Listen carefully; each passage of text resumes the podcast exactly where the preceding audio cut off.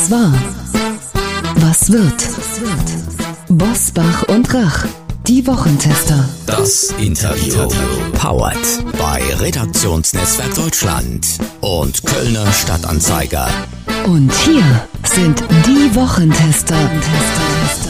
Wolfgang Bosbach und Christian Rach. Hallo und herzlich willkommen, Christian Rach hier aus Hamburg.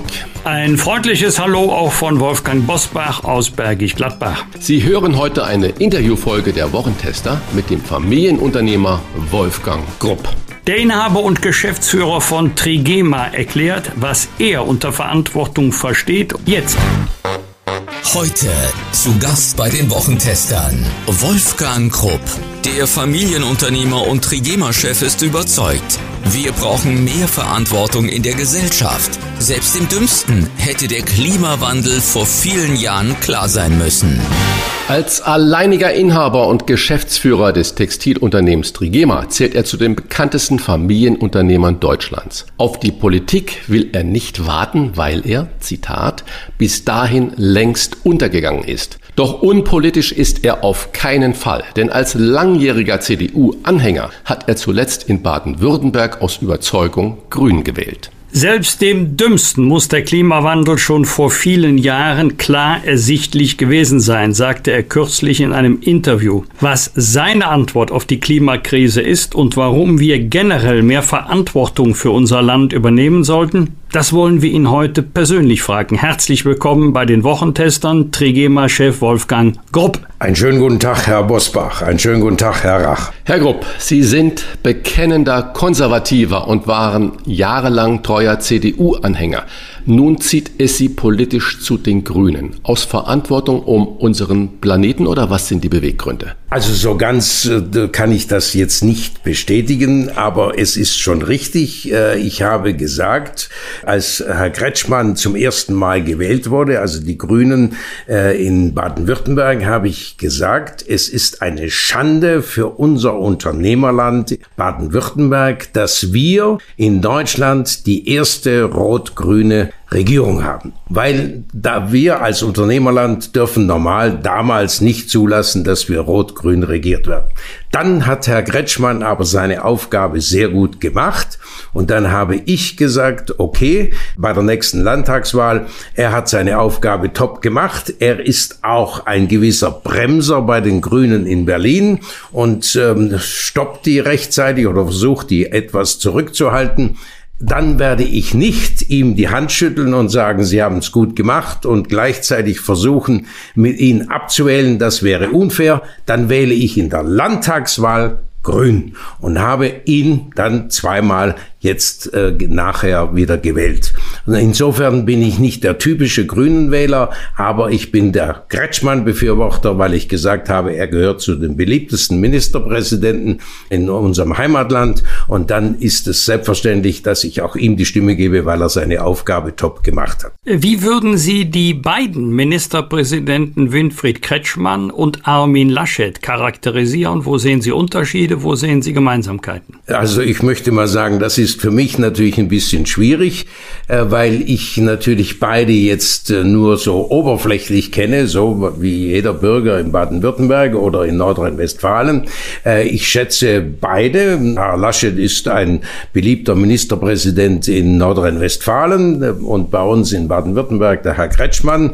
Ähm, ich sag mal, und das beide, ich sag mal, in die Richtung Klimawandel und das alles, das pfeifen ja die Spatzen vom Dach schon seit Jahren. Und da habe ich natürlich gesagt, egal ob ich CDU-Wähler oder, oder ein anderer Wähler bin, ich muss das, was zukünftig verlangt wird oder was wichtig ist, auch in meinem Betrieb, das sind Chancen, wenn ich die rechtzeitig einrichte, dann bin ich rechtzeitig dabei und habe Vorteile. Und deshalb hat es mich gewundert, dass wir den Klimawandel so lange wussten und im Prinzip wenig getan haben. Und erst jetzt wo es sehr heiß wird, auf Deutsch gesagt, in dieser Richtung und drohend wird, jetzt auf einmal schalten wir aber etwas zu spät, denn wir müssen als führendes äh, Industrieland Industrieland natürlich auch rechtzeitig äh, erkennen, was wir machen müssen, dass wir morgen immer noch führend sind. Und deshalb kann ich nicht viel sagen. Laschet habe ich überhaupt nichts einzuwenden. Äh, ich habe natürlich schon vorher gesagt, das werden Sie vielleicht irgendwo gehört haben, dass ich gesagt habe, ich wähle keine CDU mehr, solange die Damen da oben, ich habe es ein bisschen krasser gesagt, die Damen da oben dieses Hin und Her machen und dieses Geschacher. Man hat ja den Herrn Merz ausgelinkt sozusagen,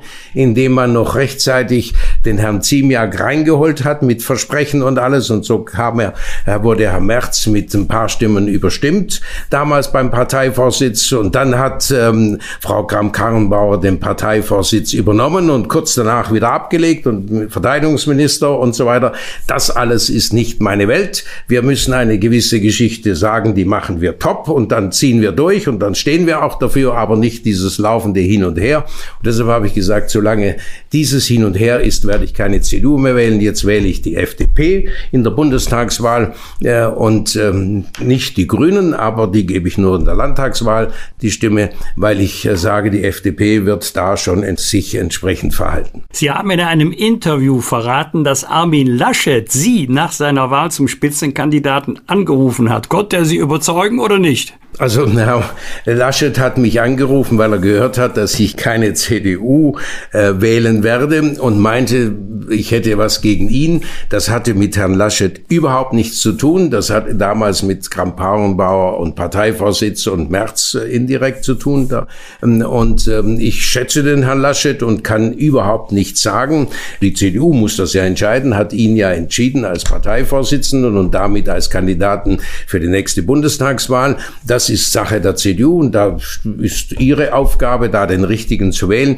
Ich persönlich mag Herrn Laschet, er ist Rheinländer, ja, ist alles in Ordnung, habe nichts dagegen. Äh, nur ich werde im Moment natürlich entscheiden, was ich dann im Herbst wähle, aber so wie es aussieht, werde ich die FDP wählen. Aber das hat mit Herrn Laschet nichts zu tun.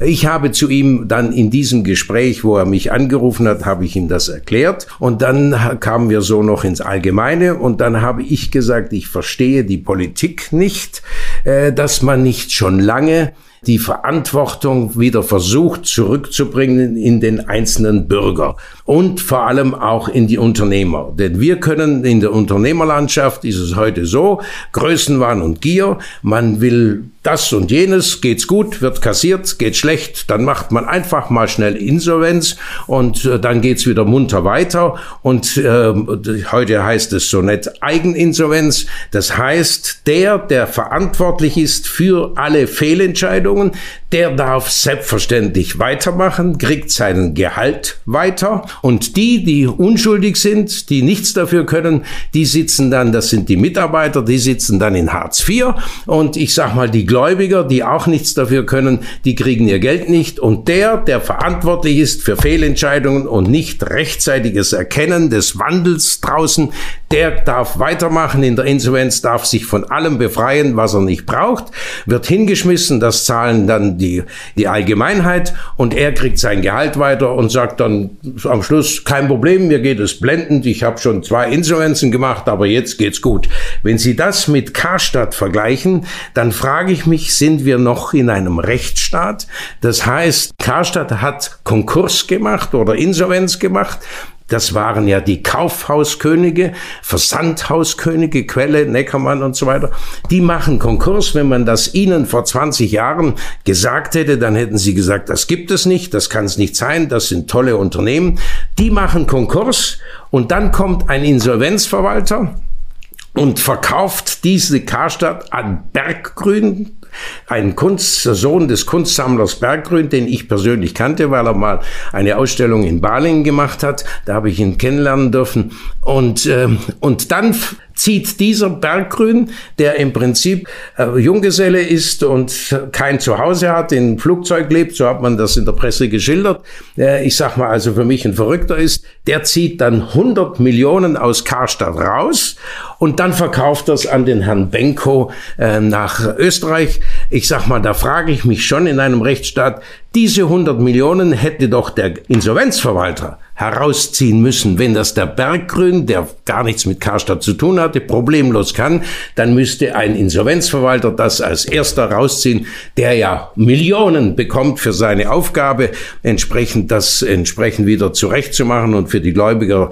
ihre Rechte zu suchen. Nein, der hat die 100 Millionen nicht rausgeholt, die holt der Berggrün raus und verkauft seinem Banker und dann gestattet man in einem Rechtsstaat, dass man nun eine Gesellschaft macht mit Grundstücken und ähm, und Immobilien in die linke Tasche und in der rechten Tasche hat man die Betreibergesellschaften. Und da entsorgt man alles problemlos, indem man erneut Insolvenz macht.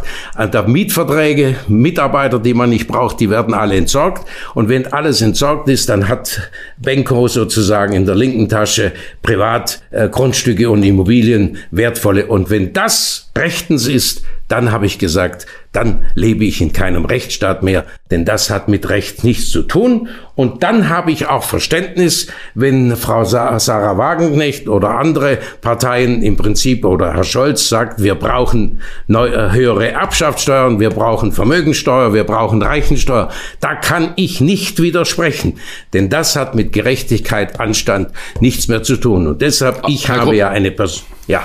Lassen Sie uns gleich nochmal über äh, Verantwortung im Unternehmertum sprechen. Sehr, sehr gerne. Ich würde ger aber auch nochmals zurückkommen zur Politik. Und Sie sagen sehr wahrscheinlich im Herbst äh, wählen Sie die FDP. Wie stehen Sie denn zur Spitzenkandidatin der Grünen, Annalena Baerbock? Äh, finden Sie das richtig, dass äh, die Grünen Sie zur Kanzlerkandidatin ausgerufen haben? Und wie, wie finden Sie äh, den Umgang äh, der Grünen mit den Fehlern, die ja da offensichtlich passiert sind? Gut, also ich möchte mal so sagen, ich kenne die Frau Baerbock nicht. Ähm, und äh, ich sag mal, ich persönlich habe mich ein bisschen gewundert. Ich habe ja die beiden Kandidaten dann gesehen, äh, den Herrn Habeck und die Frau Baerbock. Und ich habe mich damals gewundert, dass Herr Habeck jetzt so leicht die Position freigemacht hat, weil ich hätte jetzt neutral gesagt, ich bin sicher, dass die Grünen den Herrn Habeck äh, hier wählen, aber bitte, Sie haben sich für Frau Baerbock entschieden. Aber ich habe den Herrn Habeck im Prinzip äh, natürlich immer sehr sachlich und klar gesehen. Und über die Plagiat und so weiter bei der Frau Baerbock kann ich nicht sagen.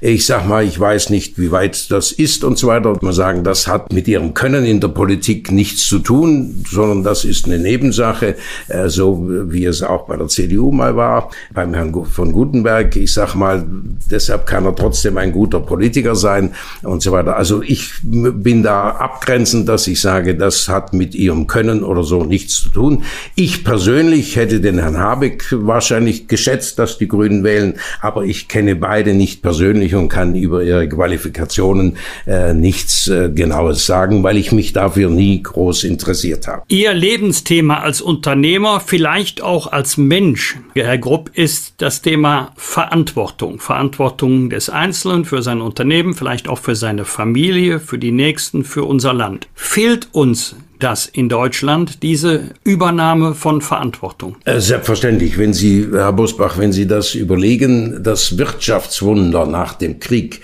ist geschaffen worden von lauter persönlich haftenden Unternehmern, die auch einen Vorwärtsdrang hatten und vorwärts kommen wollten, größer werden wollten, aber die wussten, wenn sie einen Schritt zu weit gehen, äh, dann sind sie als erster persönlich in der Haftung und müssen dann die Zeche bezahlen. Heute, und das waren die persönlich haftenden Rechtsformen KG oder so heute, wie ich sie habe, EK. Ich hafte ja für alles persönlich, äh, bevor überhaupt ein Gläubiger sozusagen sein Geld nicht bekommt, habe ich nicht mal mehr ein Dach über dem Kopf, weil mein gesamtes Privatvermögen sozusagen in der Haftung ist. Und dann sind meine Entscheidungen überlegter, verantwortungsvoller und vor allem nicht der Gier und dem Größenwahn ausgesetzt.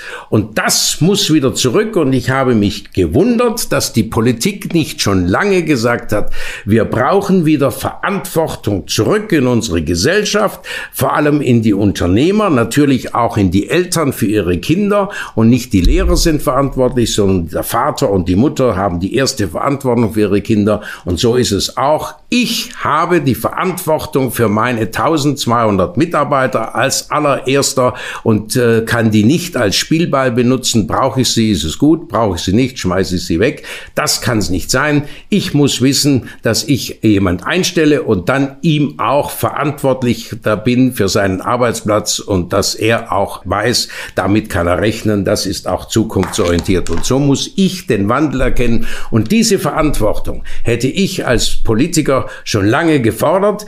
Wenn Sie eine Versicherung abschließen, dann fragen Sie, was ist die Prämie Vollkasko, was ist die Prämie Selbstbeteiligung. Wenn die Prämien gleich sind, macht jeder Vollkasko und deshalb sind die Prämien unterschiedlich und da habe ich salopp vorgeschlagen, gebt doch demjenigen, der persönlich haftet mit seinem gesamten Privatvermögen äh, für seine Entscheidungen 50 Prozent Steuerrabatt. Dann trennt sich die Spreu vom Weizen. Jeder läuft der Steuer nach, verkauft sein Heimatland, zieht aus ins Nachbarland, weil die Steuern billiger sind. Dann wird er in die Haftung gehen und dann sind die Überlegungen diffiziler, genauer und vor allem die Verantwortung für die Entscheidung ist wieder zurück, weil er weiß, er steht als Erster äh, gerade für das, was er tut. Sie haben das ja gerade auch eindrücklich geschildert äh, an dem Beispiel Karstadt, wie es um Verantwortung und um die äh, einzelnen Profit geht. Nun sehen wir natürlich auch umgekehrt, gerade anhand der Flutkatastrophe Rheinland-Pfalz, Nordrhein-Westfalen, dass sehr viel Verantwortung übernommen wird, aber es sind eigentlich die einzelnen Menschen. Es wird im Moment Millionen werden gespendet, äh, gerade für diese Jahrhundertflut und äh, das ist ja erstaunlich, dass die Menschen da eine große Solidarität und Verantwortung übernehmen. Driftet Deutschland da so ein bisschen auseinander, dass die oben, wie Sie es gerade am Beispiel Karstadt oder jetzt äh, Ihre Sichtweise zum Unternehmertum geschildert haben, dass oben eigentlich die Verantwortung gerne weggeschoben wird und der persönliche Profit äh, an erster Stelle steht, aber die Allgemeinheit sehr viel Verantwortung übernimmt, wenn es zum Beispiel um Katastrophen geht, aber zum Beispiel bei Covid und Impfbereitschaft das Ganze wieder abnimmt. Das kann man so sehen, aber ich sage mal, mal so, dass natürlich der Normalbürger, der denkt ja so, äh, wie ich auch denke, dass er sagt, wenn ich ein, eine Verantwortung übernehme, wenn ich einen Mitarbeiter einstelle, dann habe ich für den die Verantwortung. Nur unser Rechtssystem oder wie gesagt, es kann doch nicht sein, dass ich sage, äh, wir sind ein Rechtsstaat und, und, und denken aber nicht so, wie die Allgemeinheit denkt, die, wie Sie selber gerade sagen, dass das äh, die Allgemeinheit im Prinzip ja sehr zusammenhält und im Prinzip spendet für die die, für die Flutkatastrophe und so weiter. Aber die denken alle so, aber der Rechtsstaat macht's anders. Das heißt, wenn einer richtig Probleme gemacht hat und äh, ich sag mal in einem Betrieb Vorstand ist und für alles verantwortlich ist, dann wird er auch noch und Verluste gemacht hat, dann wird er auch noch abgefunden mit Millionen. Das ist natürlich für den Normalbürger nicht nachvollziehbar, dass er auch noch belohnt wird für das, was er falsch gemacht hat. Und deshalb müssen wir das überdenken und sagen, Leistung kann mit Millionen bezahlt werden. Das ist selbstverständlich. Das ist auch keine Neid. Wir haben keine Neidgesellschaft. Wir haben eine Gerechtigkeitsgesellschaft. Und wir neiden keinem, der, der tolle Leistung bringt, dass er Millionen verdient. Aber wenn er Millionen Schaden macht, dass er dann auch noch Millionen verdient, das ist normal in, mit ein, für einen normal Denkenden nicht nachvollziehbar. Und da muss irgendwann wieder Gerechtigkeit sein.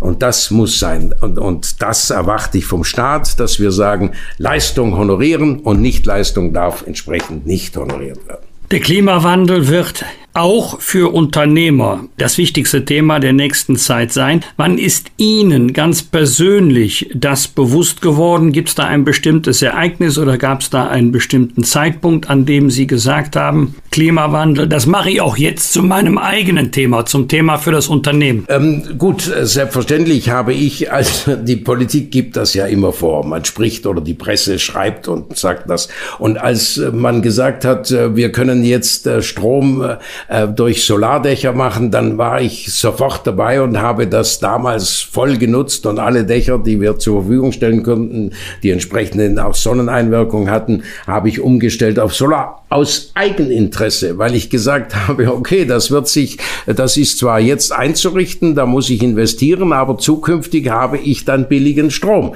Und so habe ich auch, ähm, ich sag mal, Kraft-Wärme-Kopplung gemacht äh, in Anfang der 80er Jahre.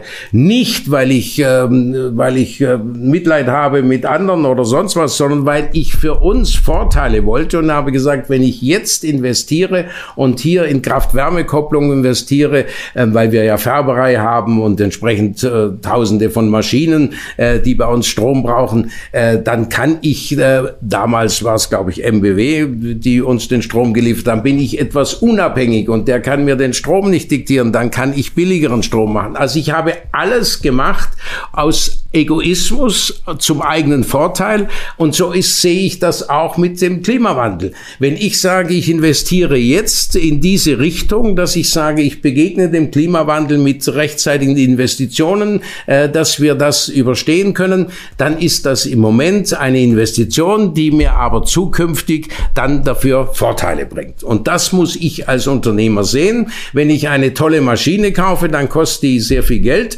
aber sie wird dann anschließend günstiger produzieren oder die und die Vorteile haben. Und so sehe ich das mit allem. Den Wandel der Zeit muss ich als Unternehmer, als Verantwortlicher für Trigema als erster erkennen und dann mit meinen Mitarbeitern sagen, wir müssen als erster dabei sein, damit wir dann auch als Erste im Prinzip den Erfolg haben. So wie mit Gretel to Gretel, als äh, das äh, Professor Braungart auf mich zukam und sagt, Kreislauftheorie und so weiter, das fand ich vernünftig und habe ich gesagt, wir produzieren, machen das mit ihm und dann ist es bekannt, dass wir der Erste waren, der, der dieses äh, sozusagen Kreislauftheorie der Erde etwas entnehmen und wieder zurückgeben und dann haben wir irgendwann, wenn das funktioniert, keine Hungersnot mehr, weil wir nichts wegnehmen. Wir gebrauchen es und geben es den Nachkommen wieder ebenfalls zum Gebrauch. Und so muss ich als Unternehmer denken und das ist nicht äh, ich sag mal, dass ich sozusagen den anderen was Gutes tue. Ich tue vor allem mir was Gutes, meinem Unternehmen und natürlich indirekt dann auch allen anderen oder die dabei sind, Mitarbeiter. Und wenn ich jemand einstelle, dann brauche ich ihn und dann will ich ihn haben. Aber ich muss wissen, er muss seine Arbeit top machen, aber ich muss auch meine Pflicht erfüllen und ihm den Arbeitsplatz auch garantieren. Deshalb garantiere ich auch den Mitarbeitern ihre Arbeitsplätze. Auch in der Pandemie haben wir nicht eine Stunde Kurzarbeit gemacht, obwohl meine Geschäfte, ich sag mal, sechs Monate genauso geschlossen waren und wir damit 40 Prozent des Umsatzes weggebrochen ist äh, wo wir dann vielleicht äh, die Hälfte auffangen konnten durch höheren Online-Umsatz. Aber 50 Prozent äh, der, der Testgeschäfte Umsatz, das ist 1,2 Millionen in der Woche, mussten wir auf Lager arbeiten. Das habe ich selbstverständlich gemacht und meine Mitarbeiter Arbeitsplätze garantiert. Und deshalb stehen die Mitarbeiter auch hinter Trigema und sind bereit, konstant den Wandel der Zeit genauso mitzumachen, wie ich ihn vorgebe. Also ist zum Beispiel die Corona-Pandemie oder auch der Klimawandel eher so wie die FDP da sieht eine große unternehmerische Aufgabe und dass wir als Unternehmer da innovativ mit umgehen müssen und das dann das Ganze in den Griff zu bekommen. Ja, selbstverständlich. Ich meine, die Corona-Pandemie kann ich ja nicht meinem Mitarbeiter überlassen. Ich muss das Schiff steuern. Und wenn ich in die richtige Richtung steuere, dann sind äh, und meine Mitarbeiter die Maschinen entsprechend bedienen, wenn ich jetzt vom Schiff rede, dann und Dampf gebe und alles, dann wird das auch so sein. Und so haben wir ja letztes Jahr 2,3 Millionen Masken gefertigt, weil wir sehr flexibel sind und sehr schnell die Produktion umstellen können. Die kann ich nur sehr schnell umstellen, wenn alle Mitarbeiter an einem Strang ziehen. Die Mitarbeiter waren begeistert, dass wir auch in der Zeit, wo im Prinzip Probleme sind, sozusagen zeigen, dass Trigema flexibel ist, mitmachen kann, haben wir die Maske gefertigt und dann eben auch unsere Produkte nebenher gefertigt. Und diese Flexibilität, dieses Anpassen und diese Schnelligkeit, die von mir natürlich vorgegeben werden muss, denn ich kann ja nicht warten, bis ein Mitarbeiter an der Maschine sagt, haben Sie noch nicht gesehen, äh, dass wir dem Klimawandel folgen müssen. Das wäre fatal. Das ist meine Aufgabe. Und der Mitarbeiter muss schauen, dass die Maschine läuft und ich muss schauen, da was in der Zukunft kommt, damit ich den Wandel als erster erkenne und die Firma danach richte. Wir sprechen heute in diesem Podcast mit einer Wirtschaftsjournalistin, die sich gegen eine, Zitat, grüne Verbotsmoral wehrt. Was glauben Sie, Herr Grupp, wie viel Freiheit wird uns der Klimaschutz kosten? Es kostet uns alles Freiheit. Wissen Sie, wenn Sie das so sehen. Wenn ich sage, ich muss auf der Autobahn aus irgendeinem Grund 80 äh, fahren, dann kann ich auch sagen, meine Freiheit ist eingeschränkt. Ich muss mich anpassen. Ich muss mich auch in meinem Betrieb anpassen. Ich habe Mitarbeiter ähm, und an die muss ich mich anpassen, muss ich mich gewöhnen. Das ist für mich keine Freiheitseinschränkung. Das ist für mich eine bewusste Einschränkung, damit ich auch in der Zukunft leben kann, damit ich in der Zukunft die Vorteile habe. Es ist ja schön, in Deutschland zu leben, das wissen wir ja. Und um, damit wir auch das in Zukunft schön haben, müssten wir schauen, dass wir das, was Sie jetzt als Flutkatastrophe bezeichnet haben, verhindern rechtzeitig. Und das hat ja nichts mit Freiheiteinschränkung zu tun. Eine Flutkatastrophe, die schränkt eine Freiheit ein, aber rechtzeitig eine Flutkatastrophe verhindern durch Entscheidungen, das ist für mich keine Einschränkung meiner Freiheit, das ist für mich eine Basis sozusagen, einen Weg zu gehen, der meine Freiheit zukünftig wieder gewährt. Und die muss ich doch selbstverständlich machen, äh, damit ich nicht später irgendwelche Einschränkungen kriege, wie eine Flutkatastrophe, die uns dann sehr belasten. Viele Verbraucher gehen ja heute davon aus oder, oder haben diese Grundeinstellung, dass es nur um den persönlichen kleinen Vorteil geht. Und die glauben dann, dass wenn irgendwas nachhaltig werden soll, das ist so ein neues Stichwort Nachhaltigkeit, dass es gleichzeitig teurer bedeutet. Gilt das für Trigema-Kleidung oder ist das Ganze ein Irrtum, dass Nachhaltigkeit gar nichts mit teurer zu tun hat? Ja, das muss man unterschiedlich sehen. Selbstverständlich ist eine Bio-Baumwolle teurer als eine klassische Baumwolle und die Nachhaltigkeit. Aber ich muss Ihnen ganz offen gestehen, der Verbraucher, der mit uns, äh, der unsere Produkte kauft, ist ja sehr verständnisvoll. Und ich sag mal, der kauft ja jetzt nicht nur aus Nachhaltigkeit. Schon früher hat er aus Qualitätsgründen hat er unsere Produkte gekauft, weil die, weil die natürlich länger haltbar waren. Und ich sag mal, und dann ist es die Frage, ob er, er hat kurzfristig mehr Geld ausgegeben, aber dafür, wenn er es gerechnet hat, wie lange er es tragen kann, dann ist es die Frage, ob es am Schluss nicht billiger war. Und so ist eben die Nachhaltigkeit ist am Schluss, wenn wir sagen, nach zehn Jahren rückrechnen, vielleicht ist es, ist es dann nicht teurer gewesen, sondern billiger. Wenn wir rechtzeitig, ich sag mal, Flutkatastrophen verhindern können, sind die garantiert billiger. Ist die, ist das garantiert billiger, als wenn wir die Flutkatastrophe nicht rechtzeitig verhindern. Deshalb Nachhaltigkeit hat nichts mit teurer zu tun. Qualität heißt, ist teurer, richtig, aber langfristig gesehen ähm, ist es dann vielleicht sogar billiger. Und das wissen die Verbraucher nur ist es klar, dass ich natürlich Mitmenschen habe, ich sag mal, die vom Einkommen her sich das nicht leisten können und die Nolens Volens billiger kaufen müssen. Dafür habe ich volles Verständnis. Wenn Sie fünf Kinder haben oder zehn Kinder und entsprechendes Einkommen, äh, dann müssen Sie halt sagen, okay, ich kaufe beim Discounter den Schlafanzug, weil das wächst sowieso, habe ich volles Verständnis. Aber der, der sich's leisten kann, äh, der hat den Vorteil, dass er nachhaltig kaufen kann und damit vielleicht längerfristig äh, einen Vorteil hat. Sie haben in Ihrem Unternehmen auch in der Krise niemanden entlassen und, wie Sie selber einmal gesagt haben, in Ihren 52 Jahren als Unternehmer nie kurzarbeiten lassen. Ohne dass Sie jetzt Betriebsgeheimnisse verraten, Herr Grupp, wie ist jetzt im Moment die Lage Ihres Unternehmens? Wie ist der Absatz? Was hat sich geändert durch die Pandemie und was hat sich geändert, nachdem die Inzidenzzahlen doch, die jetzt wieder steigen, deutlich zurückgegangen sind? Also klar ist, dass wir natürlich äh, knapp sechs Monate die Geschäfte zu hatten. Ich habe das schon angeschnitten. Äh, wir machen in den Geschäften im Schnitt 1,2 Millionen in der Woche Umsatz.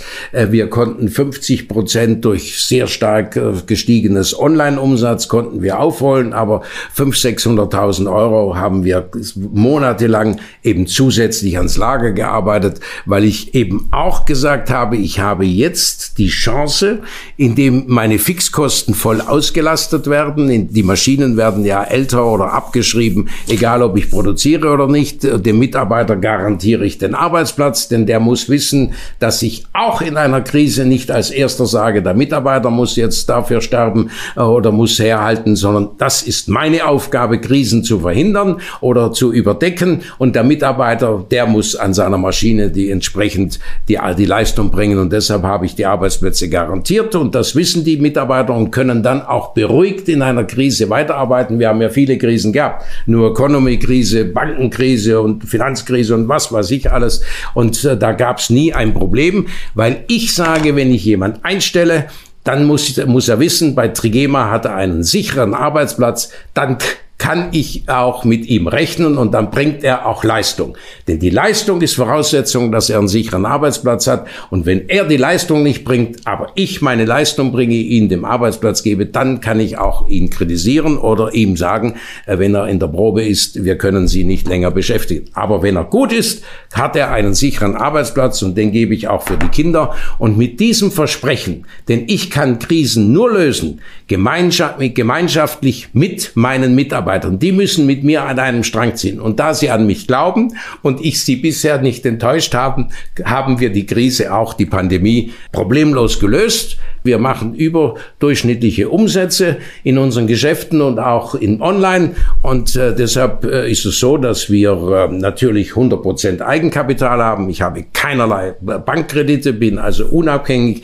Und das ist aber auch richtig so, weil ich muss in guten Zeiten natürlich nicht, weiß Gott, was Größenwahn machen, sondern da muss ich thesaurieren, damit ich auch schwierige Zeiten problemlos überstehen kann. Und so werde ich, sehe ich positiv in die Zukunft und sage, wenn die Politik die Aufgabe macht und am Schluss auch die Leute wieder in die Verantwortung bringt durch andere steuerliche Anreize und das nicht meine Kollegen äh, hinschmeißen können, wann sie wollen, auf, auf Gläubigerkosten und auf die Allgemeinheit, dann wird sicher die Welt wieder in Ordnung, dann werden wir das Wirtschaftswunder wiederholen können, das unsere Vorfahren alle gemacht haben mit persönlicher Haftung, dann bin ich sehr zuversichtlich. Wenn Sie jetzt auf den Herbst schauen, gar nicht in die große, weite Zukunft, sondern auf den kommenden Herbst, wird Ihnen da Angst und Bange vor der vierten Welle oder sagen Sie, wir sind jetzt als Unternehmen so gut gerüstet und als äh, Land, als Deutschland so gut gerüstet, dass wir den Herbst und auch den Winter da gut überstehen werden? Also ich muss muss Ihnen ganz offen gestehen, ich bin noch nie ein Pessimist gewesen. Ich bin immer ein Optimist. Und äh, ich kann mir gar nicht vorstellen, dass plötzlich wieder alles äh,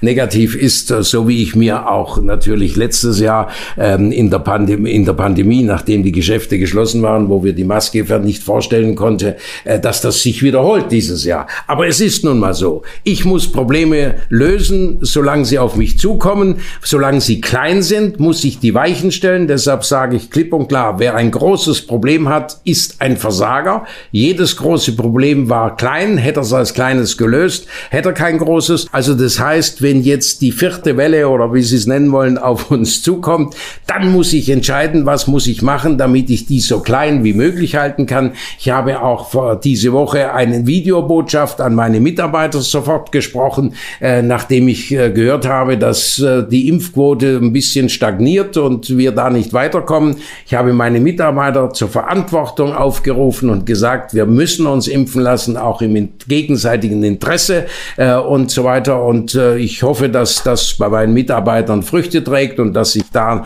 die, der Rest noch impfen lässt. Auch wir sind natürlich nicht äh, 100 Prozent durchgeimpft, weil das immer welche gibt, die es natürlich nicht machen.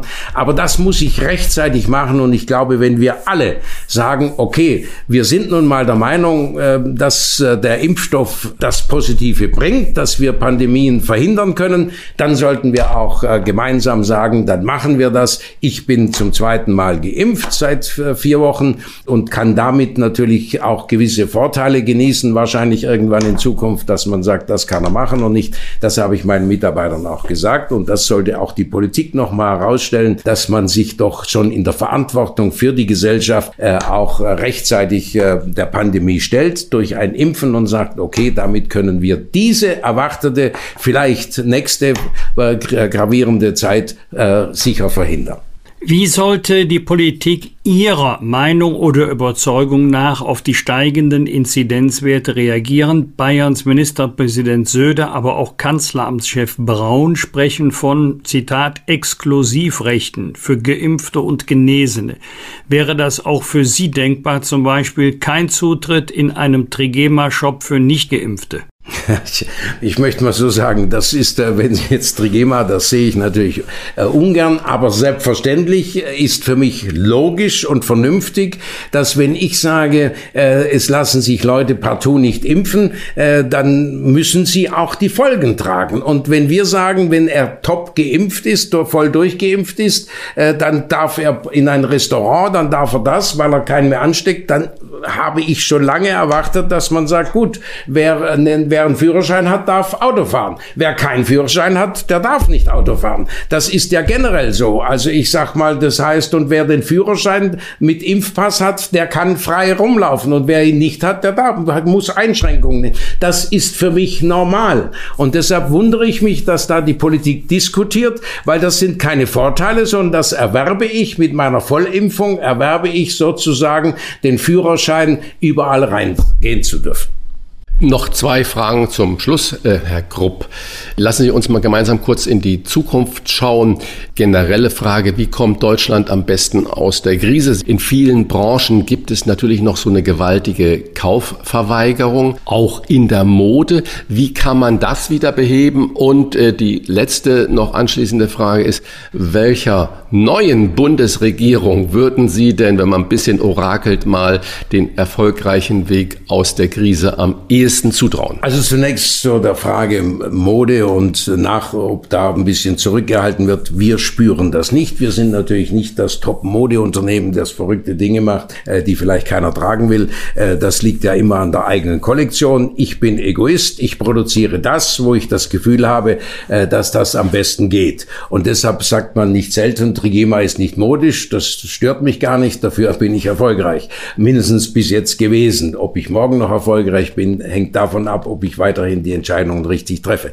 Aber ich muss eine Kollektion produzieren, die verkaufbar ist. Und wir verkaufen im Moment sehr gut äh, und haben mehr Umsatz zur gleichen Zeit wie letztes Jahr. Äh, das heißt, äh, wir haben stärkere Kaufkraft im Moment, spüren wir, als zum Vergleich zum letzten Jahr. Und so ist das sowohl im, und natürlich auch im Online merken wir das und in unseren Geschäften. Deshalb kann ich darüber nicht klagen.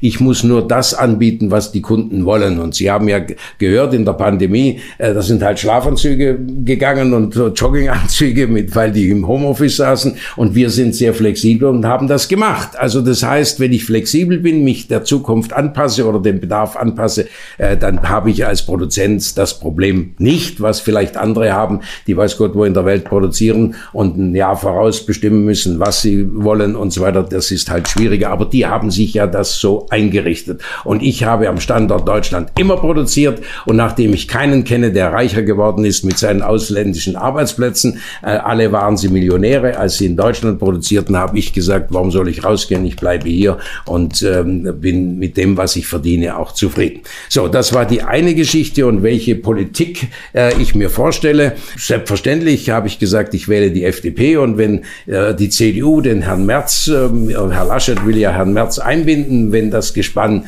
äh, sich äh, dann top äh, zeigt, wieso, wie man die CDU sich vorstellt, die sich nicht überall nach allen Richtungen äh, ändert, weil sie meint, Stimmen zu kriegen. Sie muss das sein, was die alte CDU mal war. Ähm, nicht Unternehmerpartei, sondern sie muss für die Bürgerlichen, für alles und sie muss die Zukunft rechtzeitig vorhersehen und nicht meinen, sie müsste überall nach rechts und links auswandern, äh, weil sie da mehr Stimmen kriegt. Sie muss eine Richtung verfolgen und ich glaube dann, wenn Herr Laschet mit Herrn Merz äh, und anderen das macht, dann wird auch die CDU wieder so sein, äh, dass sie wieder die alten Stammwähler wieder zurückbekommt. Wir sind selbst schuld an der Klimakrise, weil es in der Vergangenheit Versagen gab. So die Analyse von Trigema-Chef Wolfgang Grupp der schon sehr früh Ideen entwickelt hat, was wir für mehr Nachhaltigkeit tun können. Nicht aus Ideologie, sondern aus Egoismus, vielleicht auch aus Vernunft, wie er selber sagt. Wir bedanken uns für ein Gespräch